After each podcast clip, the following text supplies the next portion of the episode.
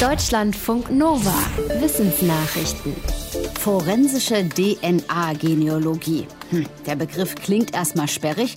Für Ermittler steckt dahinter eine Möglichkeit, Kriminalfälle aufzuklären, bei denen andere Ansätze gescheitert sind. Die Voraussetzung eine genetische Spur des Täters oder der Täterin, also so etwas wie ein Blutfleck.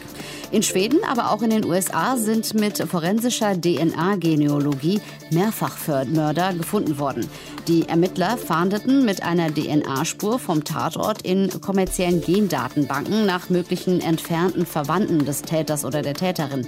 Dann arbeiteten sie sich durch Stammbäume und Daten aus Geburtsregistern und anderen Quellen und wurden fündig. Der Haken? Die Methode nutzt Daten aus Gendatenbanken kommerzieller Ahnenforscher. Das letzte Wort in Sachen Datenschutz ist hier also noch nicht gesprochen.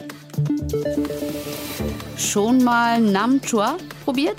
Gibt's in Vietnam, ist eine fermentierte Wurst aus rohem Schweinefleisch. Jawohl, roh. Und trotzdem werden die Würste nicht schlecht und die Menschen nicht krank, wenn sie sie essen. Das ist genau der Grund, aus dem sich auch Forschende dafür interessieren.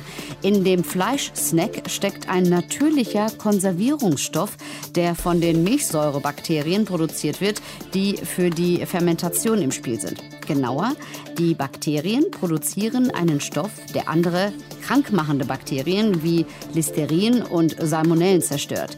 Das funktioniert wie bei den meisten Antibiotika, nur dass der Stoff diesmal nicht von Schimmelpilzen stammt, sondern von Bakterien. Forschende aus Australien konnten zeigen, dass dieser Stoff, man nennt ihn ein Bakteriozid, weil er giftig für andere Bakterien ist, ziemlich viel mitmacht, was für die Lebensmittelindustrie wichtig ist. Man kann ihn weder riechen, noch sehen oder schmecken. Außerdem geht er nicht kaputt, wenn man ihn erhitzt oder ihn zum Beispiel einer Säure aussetzt. Geforscht wird weiter an den optimalen Wachstumsbedingungen für die Bakterien, die dieses natürliche Konservierungsmittel herstellen. Wind zählt ja zu den erneuerbaren Energien. Aber unerschöpflich ist auch Wind nicht. Zumindest scheint es wenig sinnvoll, unendlich viele Windräder aufzustellen. Forschende vom Helmholtz-Zentrum in Geesthacht zeigen am Beispiel von Offshore-Windparks in der Nordsee, dass sich zu eng aufgestellte Windräder gegenseitig ausbremsen.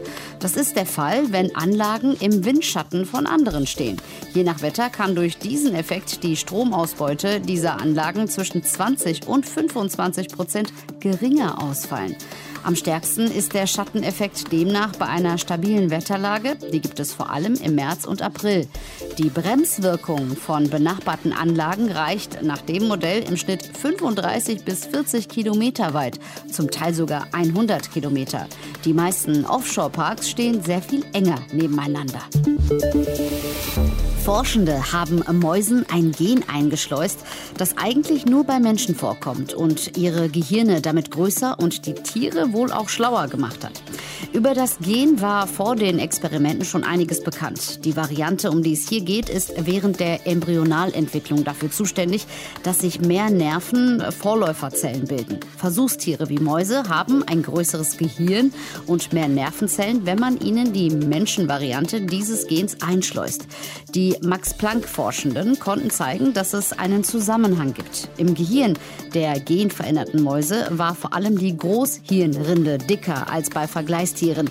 Das ist der Bereich, der höhere mentale Funktionen steuert. Und die Mäuse mit dem Menschengen schnitten in Verhaltens- und Gedächtnistests besser ab. Der Monsun in Südasien ist eines der wichtigsten Wetterphänomene weltweit. Die Regenfälle im Sommer sind wichtig für die Landwirtschaft und Wirtschaft in der Region mit ihren 1,4 Milliarden Menschen. Sie können aber auch Überflutungen verursachen. Ein internationales Wissenschaftsteam hat sich deshalb mit der Frage befasst, wie man die Entwicklung des Monsuns besser voraussagen kann. Dafür haben sie vor allem Sedimente aus dem Meeresboden vor der Küste Indiens analysiert und so die Monsungeschichte der letzten 900.000 Jahre rekonstruiert. Dabei haben sie Faktoren identifiziert, die einen Einfluss auf die Stärke der Regenfälle hatten. Unter anderem der CO2-Gehalt in der Atmosphäre und das Gesamtvolumen von Eis auf den Kontinenten. In Perioden mit viel CO2 und kleinen Eisschilden fiel der Monsun im Schnitt intensiver aus. Weil das auch im Moment wegen des Klimawandels so ist, schätzen die Forschenden, dass es in Zukunft Monsune mit mehr Regen geben wird.